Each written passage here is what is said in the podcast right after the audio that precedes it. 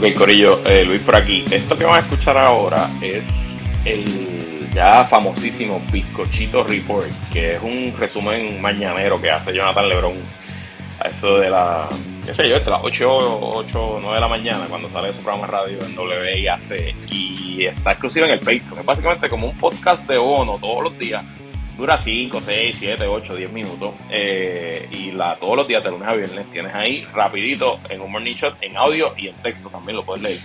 El Bizcochito Report. Esto es uno de los beneficios de ser miembro de la mejor comunidad de Internet Boricua, el Patreon de Puestos para el Problema, patreon.com diagonal Puestos para el Problema. Y este con la suscripción básica de 5 pesitos tienes acceso al Bizcochito Report y a un montón de beneficios más. Así que chequea nuestro Patreon y suscríbete para que escuches el Bizcochito Report todas las mañanas en Patreon, patreon.com, diagonal puestos para el problema. Disfruta del Bizcochito Report.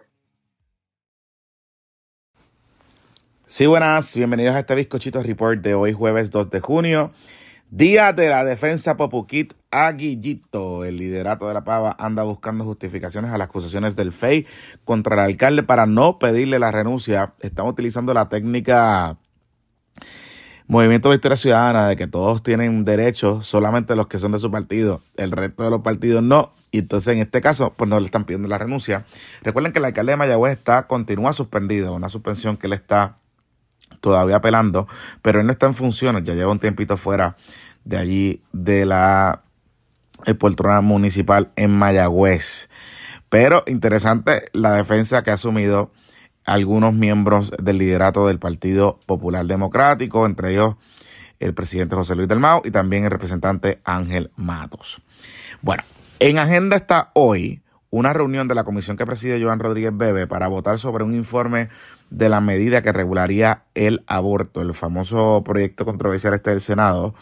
Ese informe hasta ayer no se había radicado y de hecho este proyecto tiene dos comisiones asignadas la de eh, Rodríguez Bebe y la que preside la senadora popular por Mayagüez, Migdalia González. Como está el trámite legislativo y las fechas que hay que cumplir, cualquier cosa puede pasar con el proyecto en el Senado. No me extrañaría que el proyecto coja velocidad de nuevo y termine bajando al flor del Senado en fast track, donde cualquier cosa puede pasar antes de finalizar esta sesión legislativa. El problema es, y un aspecto positivo, ¿verdad? Para aquellos que están luchando en contra de que se apruebe esta medida, es que al ritmo que va no quedaría tiempo suficiente para pasar la medida a la Cámara y que se pueda convertir en ley, porque aunque se apruebe en el Senado, cuando pase a Cámara no va a quedar tiempo suficiente para cumplir con lo que ha dicho el presidente de la Cámara, Tatito Hernández, de que le va a dar vistas públicas. Así que lo que podría significar es que aunque el proyecto se apruebe en Senado, no pase la Cámara, y se detenga la discusión por el momento, lo que pudiese ser una victoria momentánea para todos aquellos que se oponían a la medida y que obviamente forzaron a través del trámite legislativo esta, este retraso. En otros temas, hoy amanecemos, hoy amanecemos con noticias de que siguen los trucos en la otorgación de permisos en las costas de Puerto Rico. Revela el portal Ley Boricua que el presidente de la Junta de Subastas de, la, de la Autoridad de Carreteras, Básicamente se apropió de 30 pies de playa en Joyuda, en Cabo Rojo. El pájaro de quien se habla es Moisés Sánchez Loperena, quien aparece a la cabeza de Blue Bay Village LLC, empresa que obtuvo un permiso con visos de ilegalidad de parte del Departamento de Recursos Naturales y Ambientales. Según la nota, parece que la nueva secretaria interina está intentando revocarle los permisos, pero que ha recibido presiones de arriba o sea, de la fortaleza para no hacerlo. Por lo conectado que anda el señor. Este señor le donó chavitos a Pipo y el presidente de la Junta de Subastas, que las juntas de subastas son unas entidades medias oscuras, pero bien poderosas, particularmente en las corporaciones públicas, porque reparten mucho contratito y mucho chavito. Este es otro de los casos de los verdaderos desplazadores en Puerto Rico, abusadores de nuestras playas y costas, puertorriqueños con acceso al poder, que cabildean permisos o cambios en legislación para adueñarse de zonas. Pasó en Santurce con el caso de Ciudadela, pasó con Anaudi y la mansión que ahora anda metida en problemas allá en Aguadilla y un sinnúmero de costas en el país. Y por eso es que a veces perdemos de perspectiva eh, en estas discusiones de que vienen de afuera, desplazan, compran, aquello lo otro. Es un tema importante, pero aquí desplazamiento interno y es desplazamiento del propio capital que está sacando y expropiando eh, zonas que también son de uso y disfrute público. Recuerden que las costas son de uso y disfrute público eh, y lo que hacen es que están cuasi privatizando por capital local estas costas. Hablando de chanchulleos, hoy Noticel nos revela un patrón que sugiere que el pájaro de Ariel Torres, que es el de Pola, el mismo que anda empujando una agenda estos días para meter armas en las escuelas para supuestamente proteger a estudiantes y maestros, anda cabildeando entre sus amigos políticos para promover cambios en la ley de armas que lo salvarían a él de líos legales que él tiene. Según la historia de Oscar Serrano en Noticel, las enmiendas a la ley de armas que la Cámara de Representantes estaría a punto de aprobar y que promueven Armito Ortiz caen como anillo al dedo para controversias legales que tiene el dueño de Codepola, entidad que es, digamos, el NRA Boricua, que ha cultivado a políticos del PPD y del PNP. De hecho, la nota tiene fotitos de Wandita Vázquez con su esposito, el del BM, recibiendo unos premios.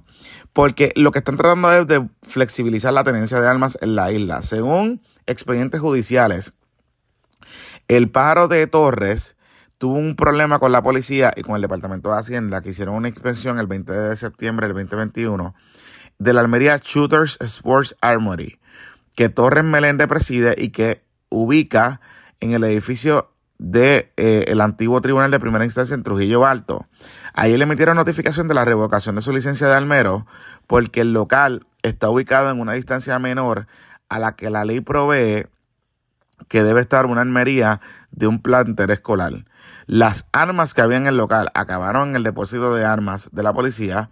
Y por otro lado, Torres Meléndez eh, también tuvo un problema de un, una posición de un cargamento de municiones que Hacienda le incautó en el puerto en junio del 2021 porque él no tenía licencia de traficante para traer estas eh, balas, que es una licencia distinta a la armería. De hecho, él llevó el, trató de llevar al gobierno para impugnar la ley, declararla inconstitucional, se cayó la cosa, etcétera. Pero curiosamente, llevo días recibiendo información de que en la industria de armerías en Puerto Rico, el Ariel Torres Este no es santo de devoción por truquero y porque ha montado guisos de permisología que siempre terminan siendo unos trucos y chanchullos exponiendo a almerías decentes a señalamientos serios. Eh, voy a seguir recopilando información porque está bien interesante lo que sigue surgiendo de este eh, valeroso defensor de las eh, armas en Puerto Rico.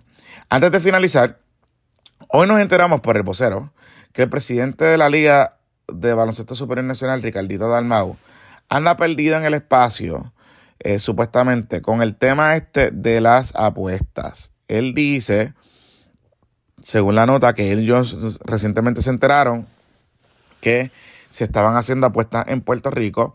Pero está curioso porque nosotros desde hace más de un año habíamos publicado en nuestras redes sociales un evento donde personas que viven afuera o que utilizan las páginas de afuera estaban apuntando, apostando contra resultados de juegos del BCN en portales de Estados Unidos.